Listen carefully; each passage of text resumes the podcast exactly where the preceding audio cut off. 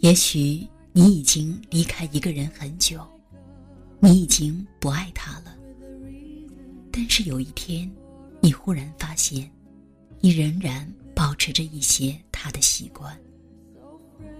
他习惯在关掉音响器材之前，先把音量调低，说这样可以延长音响器材的寿命。多年以后，你跟另外一个男人一起。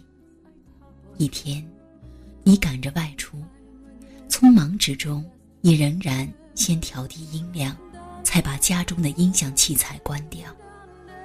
这已经成为你的习惯。在某时某地，他也这样做着。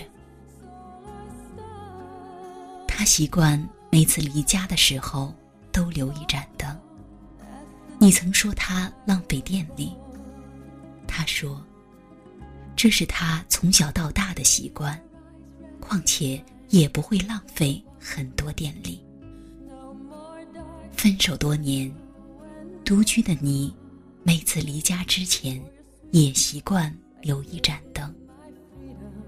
后来，你跟一个男人同居，男人说：“人离家了还留一盏灯，有点浪费。”你理直气壮的告诉他：“这样不会浪费很多电力的。”忽然之间，你想起，这不是你从小到大的习惯。而是你从前的男人的习惯，你跟他早就不再来往，你却偷走了他的习惯，据为己有。如果有一天，他就在你家对面，看到你外出前总喜欢留一盏灯，他会觉得骄傲吗？旧情人的面目早就模糊了。他们的旧习惯却留了下来，那些习惯，也许只是开易拉罐的方式、刷牙的方法和说话的语气，不知不觉间，都变成我们。